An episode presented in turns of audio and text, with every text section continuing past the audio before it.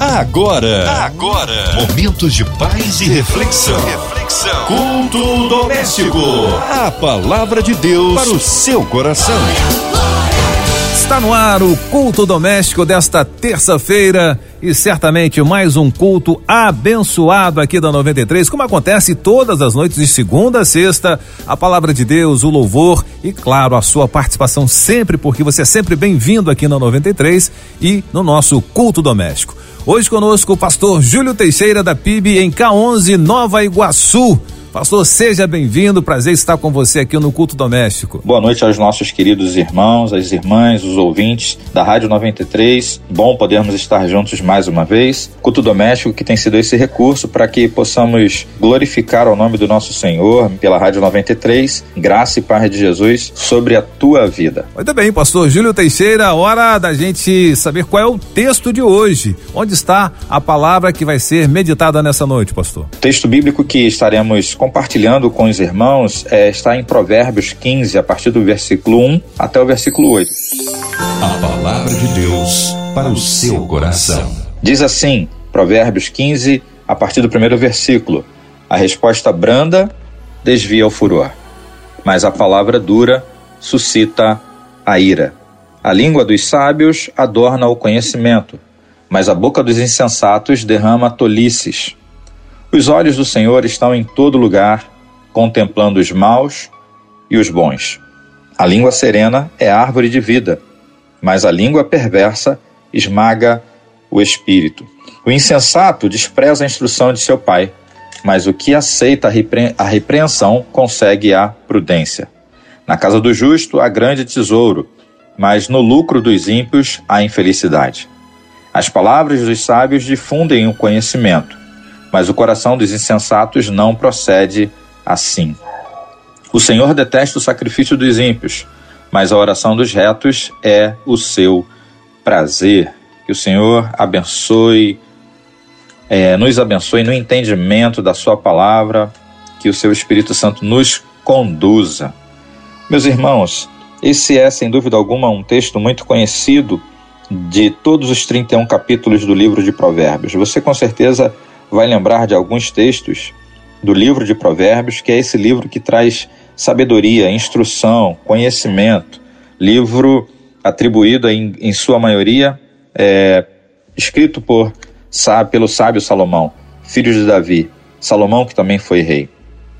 E, no, em, Provérbios, no capítulo 15, a gente encontra, logo nesse primeiro versículo, é, é, essa expressão essa, esse ensinamento, dizendo que a resposta branda desvia o furor. Talvez na sua tradução esteja é, com, uma, com, outro, com uma outra palavra, talvez esteja aí a resposta suave, talvez esteja aí a resposta mansa, mas a verdade é que todas significam a mesma coisa. E a gente quer aproveitar esses minutos para poder conversar um pouco sobre isso.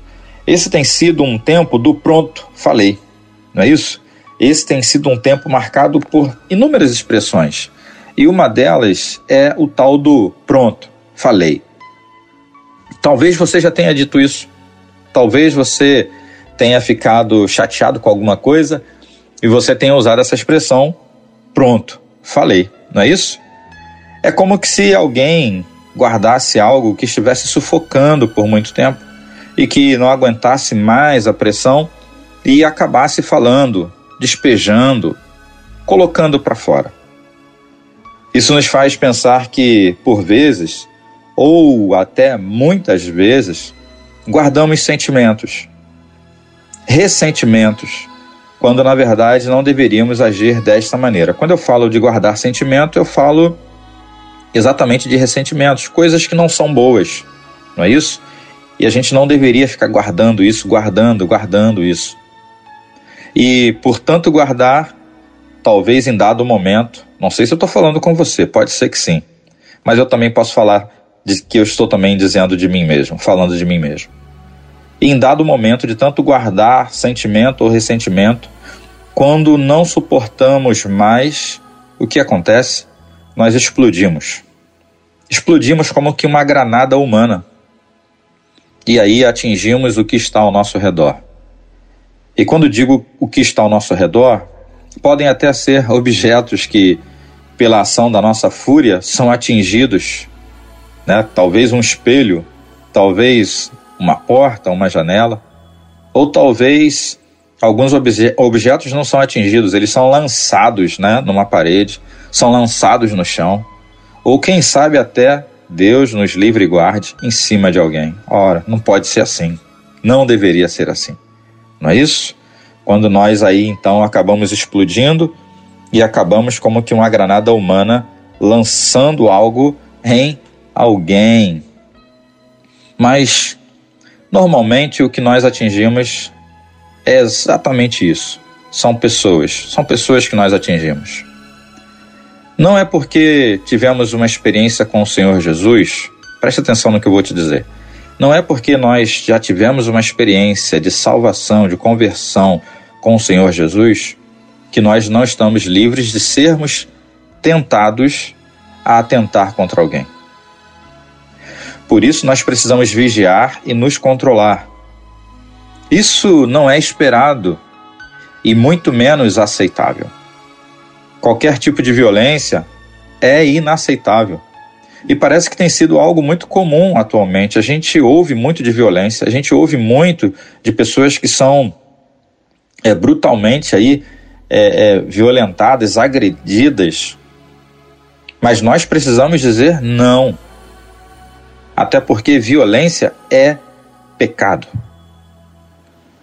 Mas uma das faces da violência também se mostra naquilo que nós falamos ou da maneira como nós falamos. O ser humano ele é confrontado para que ele não faça uso da covardia, por exemplo, usando a língua. O ser humano ele, ele pode se mostrar covarde quando mesmo que fisicamente, mesmo que fisicamente frágil, faz um uso poderoso e desastroso da língua. E às vezes uma violência, uma violência maior começa exatamente o que? No mau uso da língua. Eu tenho certeza que você vai me dar razão em relação a isso. Você há de concordar comigo. Às vezes nós vemos que uma violência maior ela começa exatamente no mau uso da língua. Ela começa no proferir de palavras e nós precisamos tomar cuidado, nós precisamos vigiar porque inclusive a Bíblia diz que a boca fala daquilo que está cheio o coração. E às vezes, para que alguma coisa aconteça, começa pelas palavras, começa pela boca, começa exatamente por onde? Pela língua. Pela língua. Então, se por um lado nós não devemos guardar ressentimentos, ou seja, raivas, mágoas, frustrações, desilusões. Se nós não devemos guardar essas coisas, isso também não dá direito a ninguém. Isso não dá a ninguém o direito de sair por aí vomitando flechas de fogo. Não sei se você conhece alguém assim, que talvez por problemas, mágoas, ressentimentos, frustrações, raivas, ela essa pessoa se acha no direito de sair por aí vomitando flecha de fogo atingindo quem quer que seja. Não sei se você conhece alguém assim. Não sei se você em algum momento também já se viu nessa situação, como um agente desta situação. Não como alguém que estava sofrendo, mas como alguém que estava agindo dessa forma. Bom, se nós não podemos ficar guardando, o que vamos fazer então? Se nós entendemos que não devemos guardar ressentimentos, precisamos pedir ao Espírito Santo de Deus que nos ajude a lidar com eles. Nós não temos como nós não temos como negá-los. Nós não temos como negá-los. Mas nós precisamos então pedir ao Espírito Santo de Deus que nos ajude a lidar nos ajude a lidar com a nossa língua. Precisamos pedir ao Espírito Santo de Deus que nos ajude a lidar com nossa língua. Nós não podemos nos dobrar ao baixo nível da tolerância ou à intolerância. Nós não podemos nos dobrar a isso. Por mais que nós vivamos numa sociedade que nos exige, que nos esmaga, que nos cobra resultados, seja no ambiente profissional. Talvez você esteja sendo cobrado aí, exigido, esmagado. Talvez você esteja sofrendo até uma violência verbal, psicológica, para que você consiga bater a meta. Talvez no ambiente familiar, infelizmente, é verdade, isso aconteça. Nós estamos, estamos ali no ambiente familiar, mas estamos ali sendo pressionados. Estão nos cobrando resultados no ambiente familiar. Talvez é uma questão entre esposo e esposa. Um está cobrando o outro. E talvez muitos casamentos acabam ruindo por causa disso. Seja a cobrança com nossos filhos, não é isso? Seja a cobrança, filho, seja a cobrança com seus pais. E nós vivemos nessa sociedade em que a família também não fica livre disso. Seja até mesmo no ambiente eclesiástico, ou seja, no ambiente de igreja. E ali estamos sendo pressionados no ambiente de igreja. Não devemos descontar nas pessoas com as nossas palavras aquilo que porventura esteja nos fazendo mal, fruto de uma cobrança. De que ordem for, seja na, da ordem profissional, da ordem familiar, da ordem da igreja eclesiástica, que não deveria e não deve existir, mas a gente reconhece que por vezes acontece. Mas a gente não deve pegar tudo isso e descontar em alguém, descontar em algumas pessoas. Então nós precisamos pedir a Deus que nos dê sabedoria para saber como lidar com isso. E também precisamos nos conhecer, precisamos olhar para dentro de nós mesmos, precisamos nos conhecer e reconhecer que precisamos mudar de atitude. Precisamos ser pessoas melhores. Eu preciso ser melhor. Acredito que você também pense assim. Deus nos chama para que nos conheçamos e nos reconheçamos, porque precisamos ser pessoas melhores, precisamos mudar nossas atitudes. E isso só vai acontecer quando deixarmos que o Espírito Santo de Deus trabalhe em nós. Filipenses 1,6: Tendo por certo isto mesmo, que aquele que começou em vós a boa obra, há de aperfeiçoá-la até o dia de Cristo Jesus. Estamos em obras, estamos em construção. Deus precisa mudar algumas ou muitas coisas em nós. Algumas delas, ou uma delas, é como utilizamos a nossa língua, o nosso modo de falar. E uma das características do fruto do Espírito, uma característica do fruto do Espírito que encontramos na carta do apóstolo Paulo em Gálatas, capítulo 5, é o domínio próprio. E você talvez possa até dizer para mim o seguinte: antes de continuarmos, né, domínio próprio. Sem dúvida que para mim é um desafio. Acredito que talvez para você também. Talvez você já esteja mais à frente do que eu. Mas o domínio próprio é um desafio, sem dúvida. E aí sim, você pode ainda dizer: Mas, pastor, esse é o meu jeito. É o meu jeito de ser. As pessoas têm que respeitar a minha opinião, o meu jeito de ser. Pastor, eu não tenho como mudar a minha personalidade, eu não tenho como ser igual às outras pessoas, porque a irmãzinha, o irmãozinho é mais tranquilo, é mais calmo. Mas eu não sou assim. Eu até admiro que tem quem tenha domínio próprio, mas eu não posso fingir quem eu não sou. É verdade. Você não pode fingir, fingir quem você é, e na verdade Deus até não espera isso de você. Que você finja ser quem você não é. Mas Deus ele não te pede isso.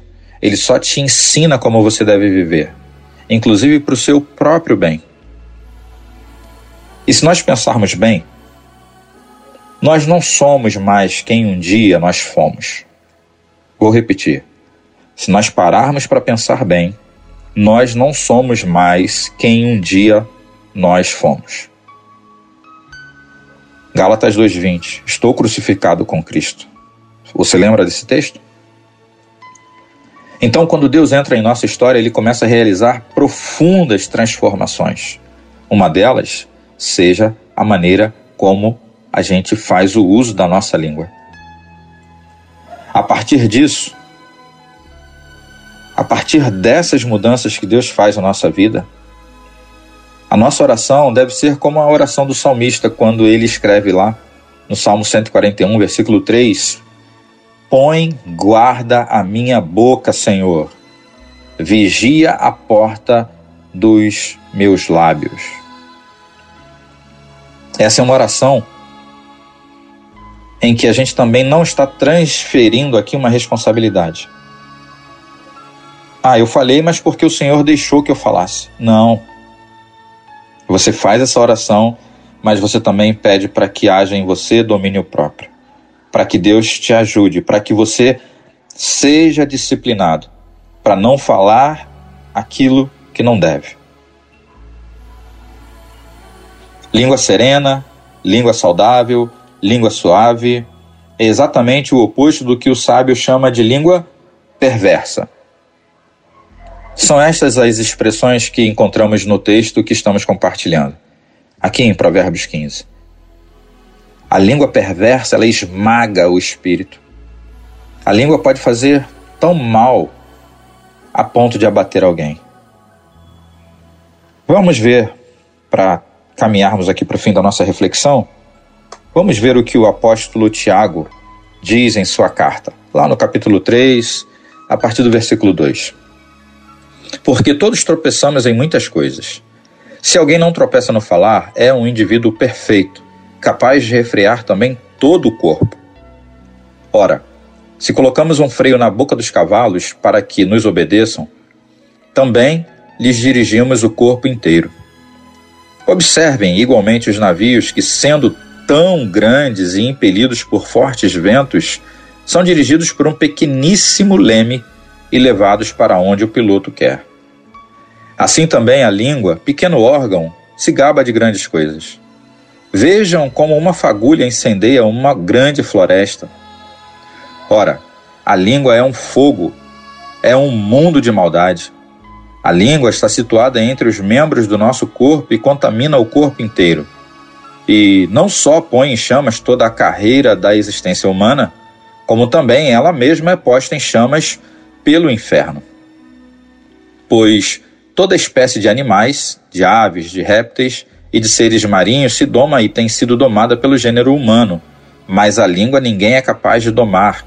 É mal incontido, cheio de veneno mortal. Com ela bendizemos o Senhor e Pai, também com ela amaldiçoamos as pessoas criadas à semelhança de Deus. De uma só boca procede bênção e maldição. Meus irmãos, isso não deveria ser assim.